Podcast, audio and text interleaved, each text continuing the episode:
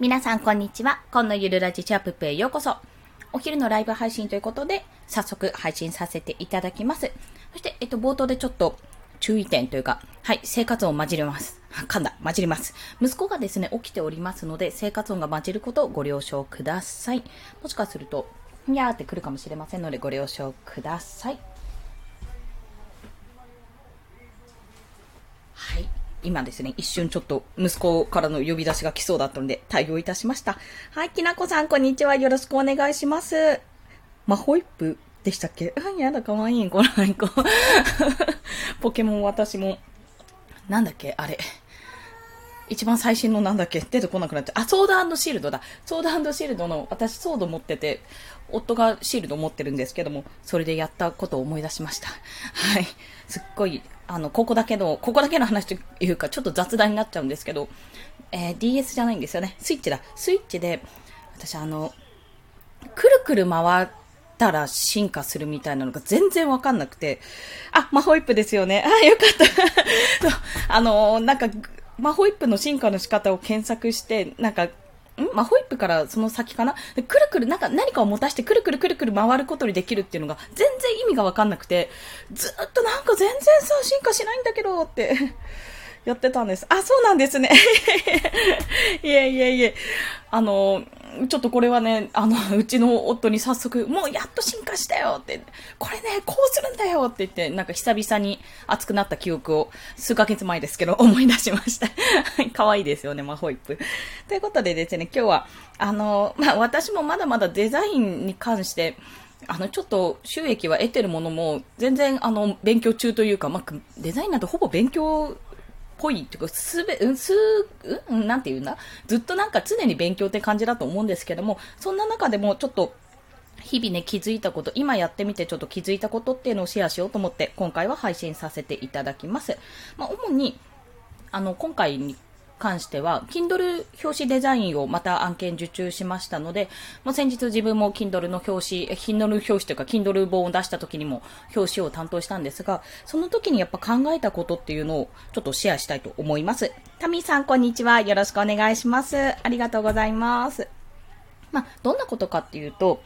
まあ、特に誰かから来た、あの、受注依頼、受注依頼依頼か、依頼来た場合のことってすごくあの、その奥のことを考えるんですね。で、皆さんがデザインをされるときどうかわからないんですけども、私の場合、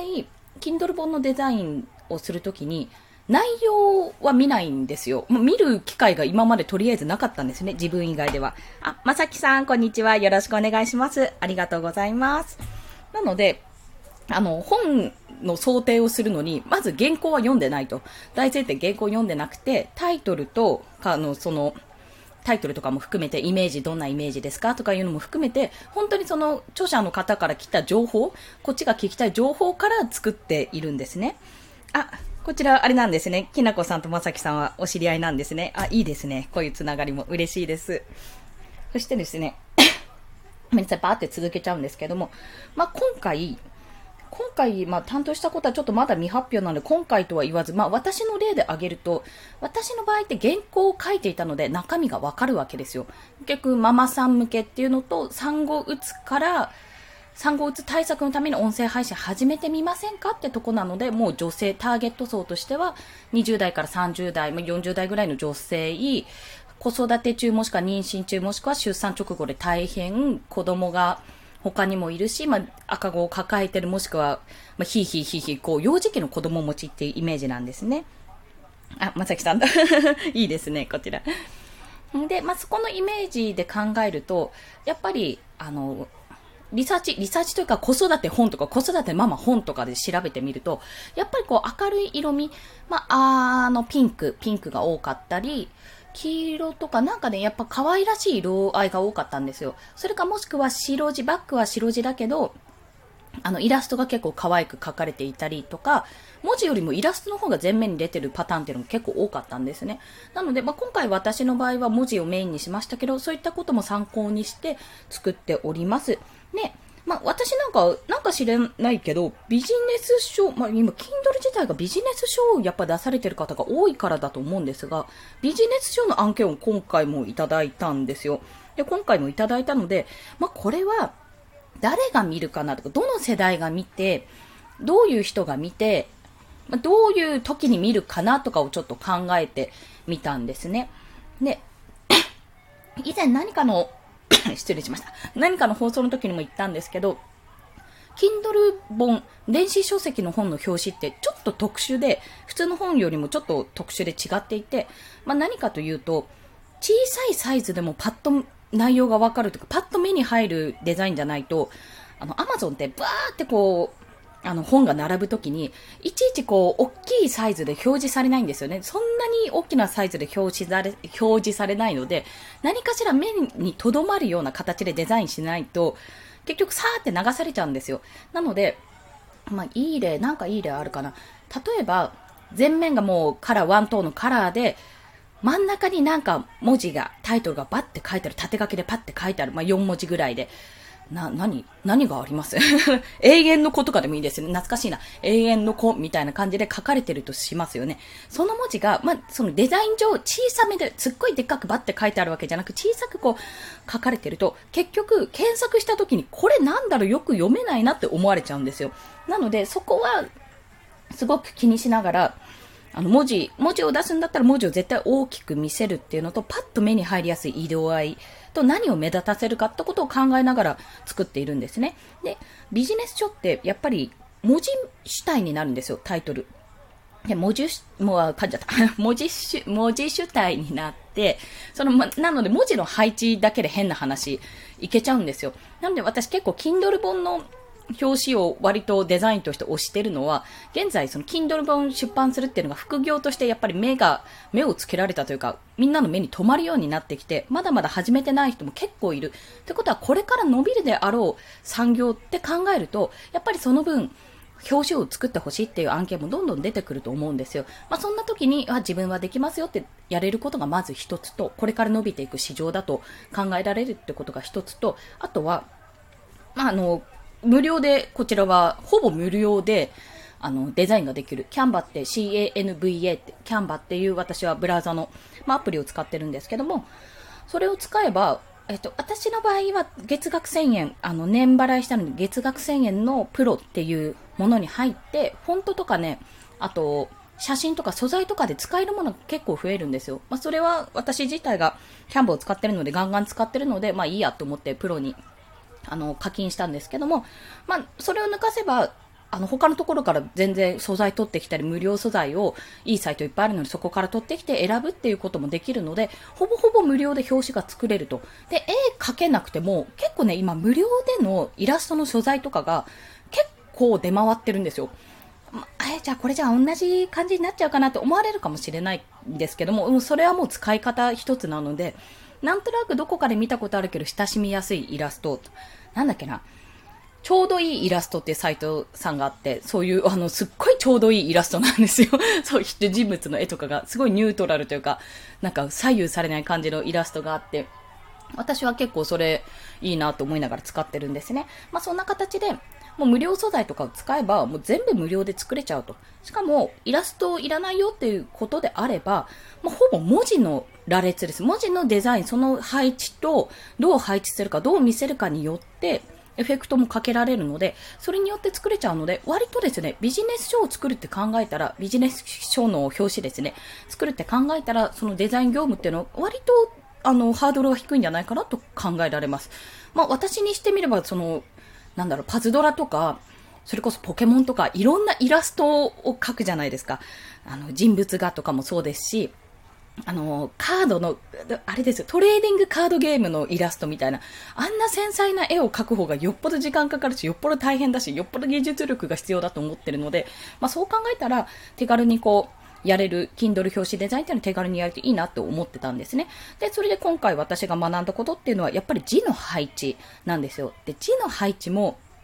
なんかいろんなパターンがあって、まあ、言ってしまえば横書き、縦書きってパターンと、どこを目立たせるか、数字を目立たせるのか、ここの、例えば何々する秘訣とか、何々する方法とか、そういったところを目立たせるのか、それとも何々必見みたいなところの、何々必見のところを目立たせるのかっていうのは、おそらくですね、それはクライアントさんの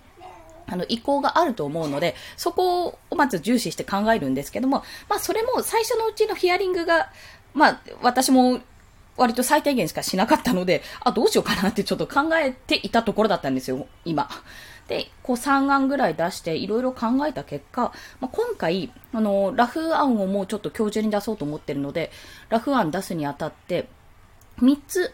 パターンを考えたんですよ。で、その3つのパターンっていうのが、1つ目は、具体例として具体例、具体的なイメージ、こんな風に、こんな風なのイメージしてますって出されてた、こう具体例のイメージバーっていうのがあったので、それをもとに、それに寄せたデザインで一つ考えたんですね。まあ一番あの今まで通りってオーソドックスな形です。で、二つ目は、あのデザイン例の中でもちょっと異色な、あのー、なんていうのかな。異色な、異色なって言うと変なんですけど、まあちょっとスタイリッシュとか、ちょっとおしゃれな、まあ、電子書籍だと見づらいよね、みたいな感じなんですけども、普通の書籍として売られてたものなので、それの、あの、一案として具体例の中のね、いくつかに出てたものを引っ張り出して、あ、これはこれでちょっと面白いなって、ある意味目を引くかなって思って、そこの構図、大体の構図ですよね。そういったところから引っ張り出したのが2案目。で、3案目は、全く別の、もうザ・ビジネスショーみたいな感じじゃなくて、ちょっと柔らかくした感じ。ちょっと柔らかめにして、あのーなんかビジネスビジネスした感じじゃなくて、もう少し手に取りやすいようにするならこんな感じかなって自分の中で考えた案で通す、通すというか、そういうの3案で作ってみたんですね。で、それぞれタイプが違うので、色味とか一緒にしますけど、で、色味も変えられますけど、どうしますかって形にしますが、大体こ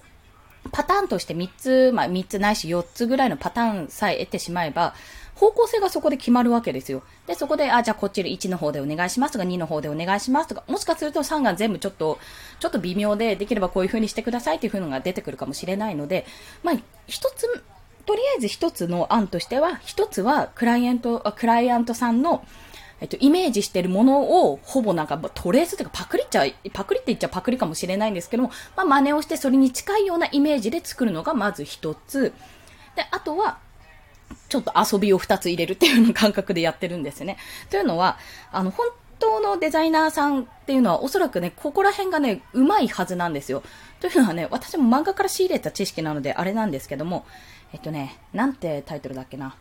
グルメ漫画なんですよ。私の中でグルメ漫画の位置づけなんですが、広告料、広告男子、え広告会社男子寮のおかずくんかな？っていう漫画があるんですよ。私すごい好きで、これね、多分そろそろ最終回迎えちゃうんですよね。ピクシブコミックでなんか終わりがちな感じになってたんで、そう。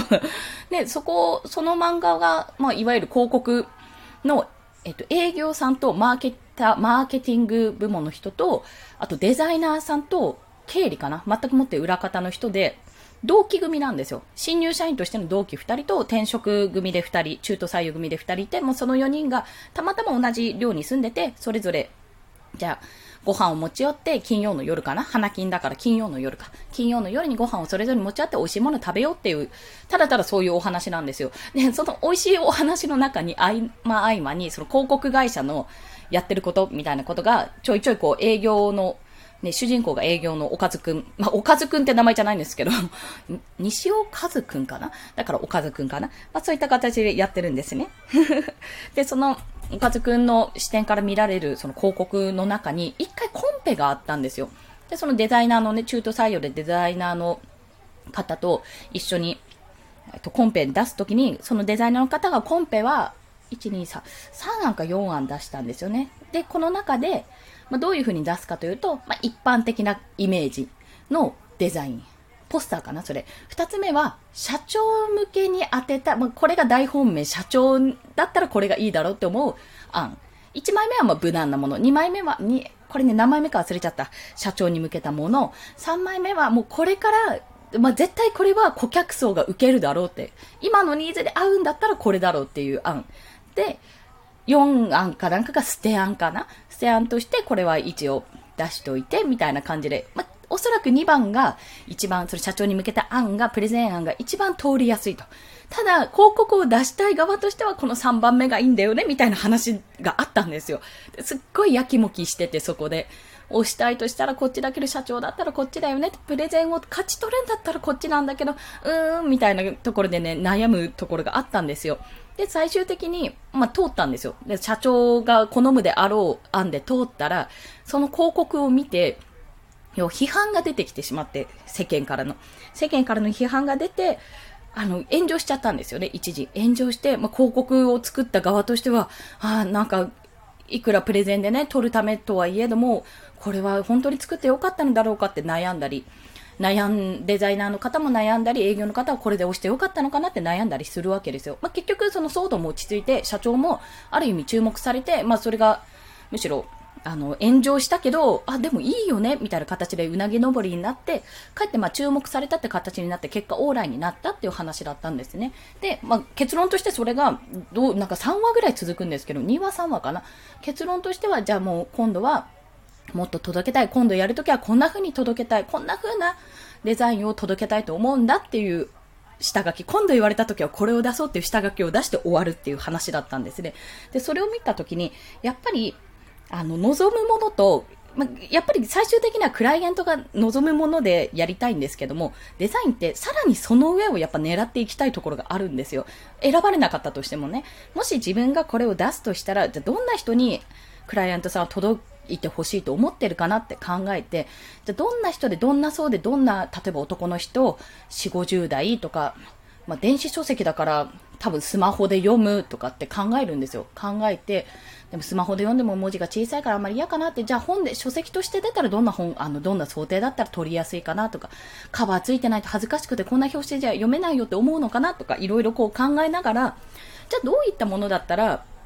あの、恥ずかしくなく読んでて、なんかお前変なの読んでんなとか、ごめん、なんか、あの、なんていうの、意識高い系なんじゃねえのとか思われずに読めるかなとか、そんなことを考えながらね、作ってみたんですよ、今回。で、その中でも、私の中でステアンというか、ちょっと遊びも含めて、こんな風にやってみても面白いかも、みたいな感じの案も含めて、提出することで、まあ、結果として、無難なものを選ばれたなら、まあ、それはそれでやっぱりそうですよね、っていうことで、OK だし、遊びの方を逆に選ばれたなら、あ、なんで今回は遊びを選んだのかなって、これのどこが引っかかったのかな、面白かったのかなっていうのも分析できるし、まあ、なおかつ、あの、この辺って自分の感覚と周りから見た感覚のすり合わせ、価値観のすり合わせっ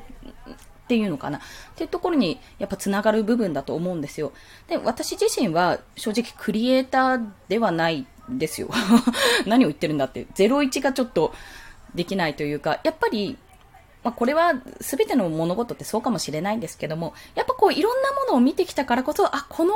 漢字作ってみたら面白いかもって、あ、この時のあの表紙すごい綺麗で、これを、この手法を使ったら面白いかも、みたいな感じでやるわけですよ。なので私多分基本的に無難なデザイン作ってた方が、全然楽だし、楽だし、多分作りやすいんだと思うんですね。ただ、その中でも、今まで見たもので、あ、これは面白かったなって、この本面白かったし、この本目に留まったような表紙がなって思ったものを、まあ、ちょっと自分の中での捨て案じゃないけど遊び案として入れてることで、それに引っかかるのかどうか、やっぱりそれじゃあ、これじゃああまり目に届かないよねとか、イラストがある方が目に届くと思いますとか、こっちの案の方がパッとタイトルが入りますとか、そういった意見を聞きながら、やっぱり今後もどんどんね、作っていこう、デザインを作っていこうと思う、そんなお話でございました。まあ、とにかくですね、なんかいろいろバーって話しちゃったんですけども、相手目線ってどういうことかっていうのを考えて、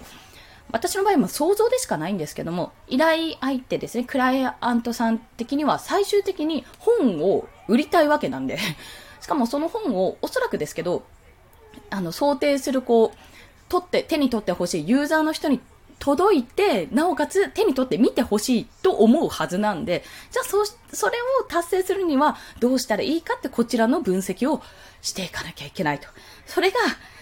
今回自分の本だったらなんとなく想像できるから、自分と同じぐらいのね、過去の自分を元に作ってるので、ターゲットは過去の自分なので、まあこんなピンクの表紙がいいだろうとか、可愛らしい絵があるといいだろうとか、そんなことを考えながら作れたからまだいいんですけど、人のだと、やっぱりね、想像できないし、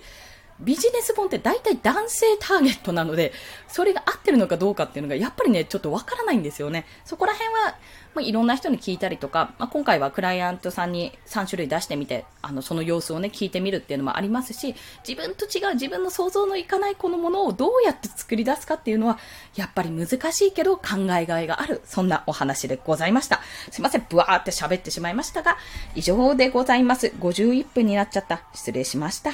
ということでですね、この放送終了させていただきたいと思います。はい。えっと、今日の放送ですね、いいねと思われた方、ハートボタンもしくはレビューなど書いていただけると嬉しいです。また、あ、そうそう、明日ですね、明日おそらく、夫が休みなんですよ。娘と息子だけだったら私ライブ配信してるんですけど、夫も休みだとね、おそらくお昼にライブ配信できないんじゃないかなと考えられるので、明日はもしかするとライブ配信お休みしてるかもしれません。それか時間が違うところかな？違う時間でお話ししてるかもしれませんのでご了承ください。ということで、本日もお聴きくださりありがとうございました。バーっていろいろ喋っちゃったんですけども、そんなことを考えながら、今日も、えっと、デザインを頑張っていきたいと思います。コンでした。では皆さん、今日も一日頑張っていきましょう。